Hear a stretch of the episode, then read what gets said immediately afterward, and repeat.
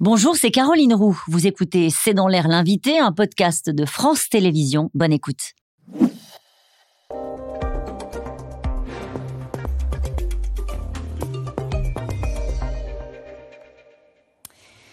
Bonsoir à toutes et à tous, bienvenue dans C'est dans l'air. Mon invité ce soir est Pascal Saint-Amand. Bonsoir. Bonsoir. Euh, vous êtes professeur de politique fiscale à l'Université de Lausanne et vous publiez Paradis fiscaux, comment on a changé le cours de l'histoire aux éditions du Seuil. Parce que pendant 15 ans, vous avez été directeur fiscal de l'OCDE et vous avez conduit les négociations pour une réforme de la fiscalité internationale au moment, et nous en parlons ensemble, au moment où le gouvernement promet de s'en prendre aux ultra-riches et à la fraude fiscale. On va y venir. Alors il y a quelque chose qui vous agace, euh, Pascal Saint-Amand, c'est quand on vous dit que de toute façon, lutter contre les paradis fiscaux, c'est un combat perdu d'avance, que les fraudeurs ont toujours une longueur d'avance. Vous, vous estimez en réalité que les paradis fiscaux ont reculé.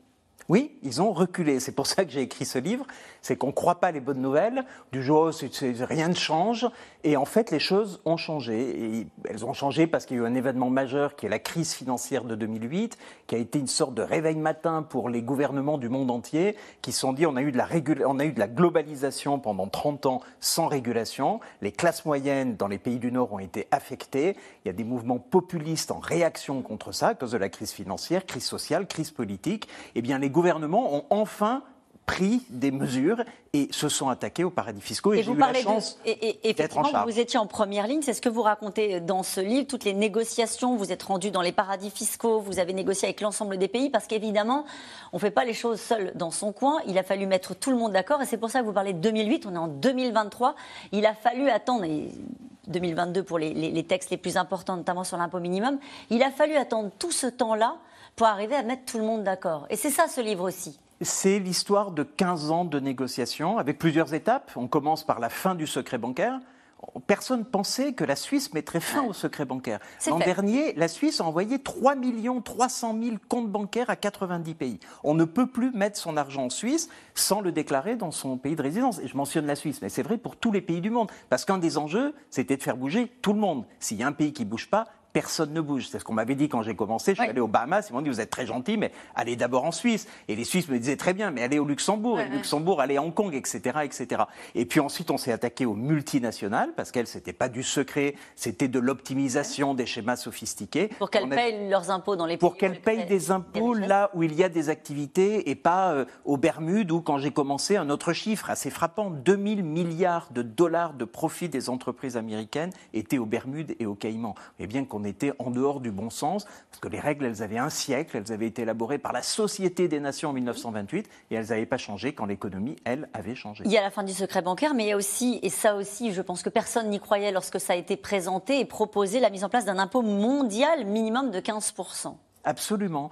Euh, la, fin de ces travaux, c'est en 2021 et c'est grâce à l'élection de, Biden, aux États-Unis qui a permis de faire la différence. On y travaillait depuis trois ans à l'OCDE. Avec Trump, c'était totalement erratique, même si c'est Trump qui a mis le premier en place un impôt minimum mondial. C'est un peu paradoxal, mais c'est le cas. Et avec l'arrivée de Biden, on a vraiment pu le rendre mondial et il commence le 1er janvier 2024. Donc c'est pas juste des théories ou des, ou des paroles politiques. Et ça va rapporter combien? Par an à peu près 200 milliards d'euros, mais il y a plus important que ce que ça rapporte. À qui? Aux États? Euh, Aux États. Oui, bien sûr, c'est de l'impôt qui va être collecté par une centaine de pays, mais plus important que ces 240 milliards annuels, c'est le fait qu'on arrête l'érosion de l'impôt sur les sociétés. Ça fait 30 ans que l'impôt sur les sociétés était en train de disparaître. Et il fallait prendre une action pour qu'il ne disparaisse pas complètement, parce qu'avec la concurrence fiscale, ben, les entreprises finissaient par mettre leur profit là où il n'y avait pas d'impôt. Alors, quand on vous écoute, on se dit tout est réglé. Et puis parfois, il nous arrive de recevoir à votre place d'autres invités, euh, comme euh, le juge euh, Renaud Van Ruydbeck, juge anticorruption, qui a lutté toute sa vie hein, contre les paradis fiscaux. Et lui, il raconte que, faute de preuves, face à des montages particulièrement sophistiqués, qu'il n'est pas arrivé à démontrer de façon irréfutable que la personne poursuivie était un escroc ou une personne corrompue. Et c'était ça son vrai problème, se retrouver face à des montages financiers énormes. Et il dit ceci, jamais les paradis fiscaux ne se sont aussi bien portés qu'aujourd'hui, malgré les tentatives vaines, notamment de l'OCDE à laquelle vous participiez. Je voudrais qu'on l'écoute. Voilà ce qu'il disait le 13 décembre 2022 sur l'impôt minimum de 15%. Il n'y a pas de volonté politique internationale on ne réglera pas le problème tout seul dans son coin. Ça permettra de limiter ce qu'on appelle l'évasion fiscale. que pratiquent les multinationales, ça ne résoudra pas le problème des paradis fiscaux. Mm. Parce que le trafiquant de drogue, les gens corrompus qui cachent leur argent, euh, ce n'est pas le problème fiscal qui les concerne, qui les intéresse. Il a tort? Oui, il a tort. J'aime beaucoup Renaud Van Rudbeck et ce qu'il a fait est formidable. Mais, mais, deux remarques. La première, c'est que ce qu'il raconte un peu dans son livre, c'est ce qui se passait il y a 20 ans. Les choses ont changé depuis. Et puis la seconde remarque, c'est que quand on dit que les paradis fiscaux ont reculé, c'est d'un point de vue fiscal, des impôts. Maintenant, les paradis fiscaux et d'autres juridictions sont utilisés pour des raisons criminelles. Mais on n'est pas dans, on n'est plus dans la légalité. Et là, c'est une question de justice et de police. Ce que je veux dire par là, c'est quoi? C'est que hier, personne riche, Hum. Yann allait en Suisse rencontrer un banquier et mettait 100 millions, 1 milliard sur le compte bancaire suisse. Ça, c'est plus possible. Elle fait autre chose, cette personne riche-là. Elle ne peut plus. On l'a vu dans les Panama Papers. mais les Panama Papers, précisément, décrivent une situation qui est antérieure à la mise en place de ce qu'on a fait, c'est-à-dire un échange automatique de renseignements. Hum. C'est antérieur. Ces choses-là ne sont plus possibles. Ce qui est possible, en revanche, c'est d'aller voir un avocat véreux, c'est d'aller voir des criminels, comme le font les trafiquants de drogue et les trafiquants d'armes. Il y a toujours du blanchiment on ne peut rien. Du coup, on a bien vu euh, ce qui s'est passé avec les oligarques russes. On a entendu les responsables européens dire on va geler leur avoir, etc. En fait, ils se portent très bien. Ils sont tous à Dubaï et tout se passe très bien. Parce qu'on est sur des affaires criminelles. La différence, c'est quoi? Elle est importante. La différence, c'est que ces comportements étaient légaux jusqu'à nos travaux. Ce qui veut dire que les gens qui n'aiment pas prendre énormément de risques, ils sont, euh, ils sont globalement honnêtes, sauf qu'ils n'aiment pas payer des impôts. Ces gens-là pouvaient frauder les impôts. Aujourd'hui, s'ils veulent continuer à frauder les impôts, il faut qu'ils aillent se mélanger avec des criminels. Vous savez bien que le, problème, c'est la, la frontière qui est parfois très ténue entre optimisation fiscale et la légalité et l'illégalité.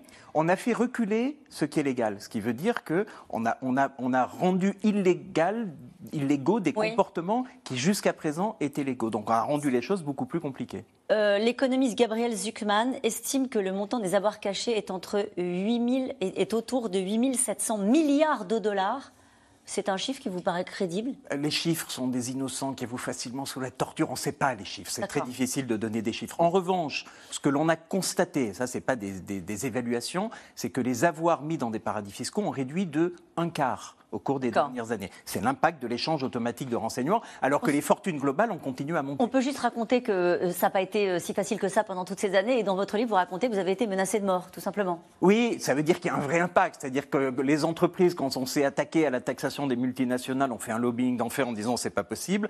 Et les personnes physiques, euh, quand on s'est attaqué à la fin du secret bancaire, m'ont gentiment envoyé des menaces de mort. Ça veut bien dire qu'on qu'on avait un impact et le gouvernement qui veut s'atteler justement à la fraude fiscale parce qu'il considère que malgré les mesures que vous avez prises, il reste des moyens pour eux de faire de la fraude fiscale. Euh, en concentrant l'effort sur les îles ultra riches, est-ce que c'est un effet d'annonce? Vous avez lu certaines des propositions qui sont annoncées par Gabriel Attal, euh, notamment donner davantage de moyens à ceux qui vont aller enquêter, euh, écrire aussi un délit, un délit spécifique d'incitation à la fraude fiscale qui sera créé pour punir la commercialisation d'outils juridiques et financiers destinés à dissimuler les revenus ou le patrimoine. C'est bien, ah, ça, va, dans le bon sens. Il y a plusieurs années que le contrôle fiscal était en attrition, il se, il se, réduisait par défaut de moyens.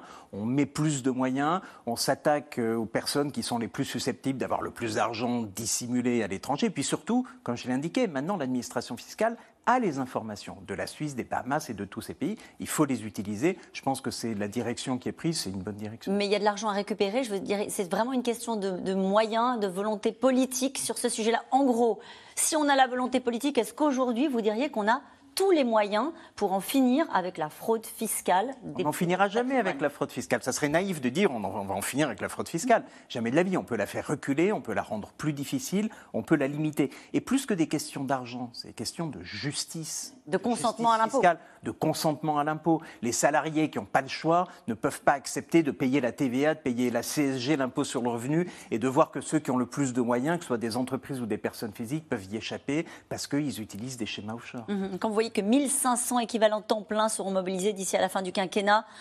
Ça paraît beaucoup ou pas beaucoup? 1500 équivalents temps plein pour lutter contre la fraude fiscale? C'est additionnel, si j'ai bien compris, et, ce n'est pas, pas, négligeable. Donc c'est un mouvement dans la, dans la bonne direction. Il faut faire attention aussi de ne pas tomber dans l'excès inverse, c'est-à-dire de matraquer tous les contribuables et de créer une insécurité juridique. Donc trouver le bon équilibre. On avait perdu le sens de la priorité du contrôle fiscal. On la retrouve, c'est plutôt un bon équilibre. Pascal Saint-Amand, quels sont les pays qui résistent? Il y a des pays qui résistent. Il y a des pays qui résistent. Euh, je raconte euh, en détail le Panama, où j'ai également reçu des menaces de mort pendant des vous êtes années. Habitué le Panama a traîné des pieds pendant euh, extrêmement longtemps. vous avez des juridictions dans les Caraïbes qui n'aiment pas beaucoup ce qui se passe parce qu'elles sont aussi en train de disparaître. Il y a la montée des eaux, ça c'est le changement climatique, mais il y a nos travaux qui font qu'elles sont en train de perdre pied ou de tomber dans les mains des narcotrafiquants, qui est l'autre risque, c'est la criminalisation de ce type d'activité. Mhm. Merci beaucoup Pascal Saint-Amand, Paradis Fiscaux. Comment on a changé le cours de l'histoire? Où vous racontez pas seulement hein, les menaces de mort, mais aussi euh, les négociations avec tous les pays pour faire accepter notamment un impôt minimum de 15% et la fin euh, du secret bancaire. Vous en parliez à l'instant. Taxes, on va en parler encore, mais cette fois-ci sur les carburants, euh, mais aussi on va évoquer ce soir les marges des distributeurs. les cours baissent, mais pas les prix. Pourquoi? À tout de suite. Merci d'avoir écouté C'est dans l'air. Comme vous le savez, vous pouvez désormais écouter l'intégrale, mais aussi l'invité ou vos questions à nos experts. Tous ces podcasts sont disponibles gratuitement sur toutes les plateformes de streaming audio. Et pour le replay vidéo, c'est sur France.tv, bien évidemment. À bientôt.